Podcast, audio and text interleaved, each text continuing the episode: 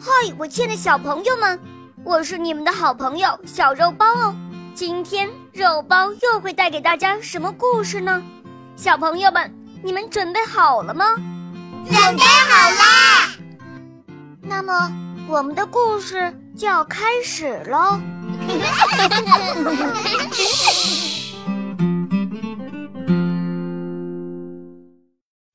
国王山努亚和他的一千零一夜。播讲肉包来了，第二集。山努亚打猎回宫，和弟弟小婿言欢，看到他一下子变得红光满面，食欲也旺盛了起来，感到很奇怪，于是便问他：“怎么，你的脸色一下子变得红润光彩了？这到底是怎么回事啊？请告诉我吧。”但是他的弟弟却说：“哦，我亲爱的哥哥，前几天我脸色憔悴，我可以把其中的原因告诉你，但是现在恢复正常的原因，我却不能告诉你，还请你原谅。”哥哥说道：“哦，那好吧，你先把你憔悴消瘦的原因说给我听吧。”于是。萨曼就告诉哥哥，他的妻子背叛了他的事情，但山努亚并不满足，他又追问说：“我亲爱的弟弟，你现在告诉我你恢复健康的原因吧，我很想知道。”于是萨曼不得已，把他看到的情景一一讲了出来。山努亚听了之后，对弟弟说。我一定要亲眼证实这一切。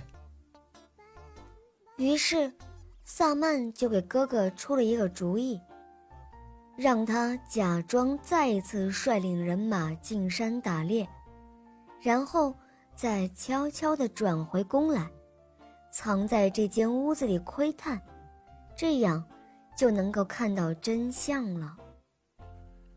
于是，国王山努亚。果然，立刻下令进山打猎。他率领人马到郊外的宿营地后，在帐篷里悄悄地吩咐侍从，让他们不要让别人进来。然后，他就悄悄转回宫去了，藏入萨曼的屋里。他在窗户而坐，一会儿后，便看到王后和宫女还有仆从们。姗姗走入花园，他们在一起嬉笑歌舞，一直到日暮。这情景让萨曼所说的毫无差别。国王山努亚看了之后，气得几乎要发狂了。气愤之余，他对萨曼说：“弟弟呀，我们王国里发生了这种事情。”我们可没有脸再当国王了，走吧，出去散散心，到别处去看看，去看一下世界还有谁比咱们更加不幸呢？若是没有，那我们还不如死掉算了。萨曼非常赞成哥哥的主意，于是兄弟二人在一个晚上悄悄地从后门溜出了王宫。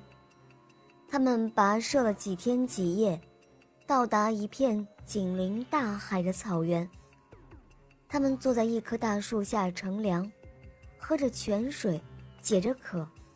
大约一个小时之后，海上忽然掀起了风浪，顿时波涛汹涌，海浪里升起了一根黑色柱子，直接升上了天空。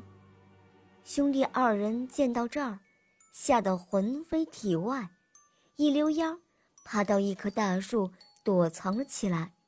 顷刻间，海面上升腾起了一个体格壮硕、脑袋庞大、肩阔如山的妖魔。